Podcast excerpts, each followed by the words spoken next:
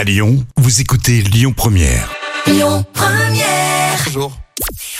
Bonjour à tous, c'est France 2 qui s'est imposé hier avec l'art du crime qui a rassemblé près de 4 millions et demi de personnes. Ça représente 23% de part d'audience. Derrière, on retrouve M6 avec l'émission L'école a remonté le temps. France 3 complète le podium avec les vieux fourneaux. Un docu sur Roger Federer. L'annonce a été faite par Prime Video. Ça s'appelle un voyage profondément personnel. Euh, concrètement, ben, on va se plonger dans les 12 derniers jours avant sa retraite. À la réalisation, on retrouve Asif Kapadia, connu notamment pour Amy sur Amy Winehouse, euh, qui a d'ailleurs remporté un Oscar.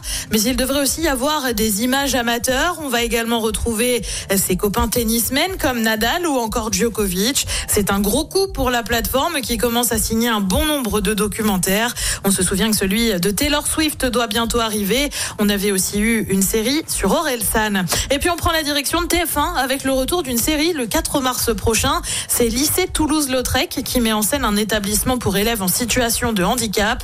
La première saison avait super bien fonctionné avec en moyenne 4 millions de téléspectateurs pour chaque épisode. Côté programme, ce soir sur TF1, bien évidemment, c'est Colanta. Sur France 2, un doc Manouchian et ceux de l'affiche rouge en référence aux résistants qui entrent au Panthéon demain. Euh, Sur France 3, c'est la série Les Pénacs. Et puis sur M6, c'est un film. Gemini Man, c'est à partir de 21h. Écoutez votre radio Lyon Première en direct sur l'application Lyon Première, lyonpremière.fr et bien sûr à Lyon sur 90.2 FM et en DAB+. Lyon Première.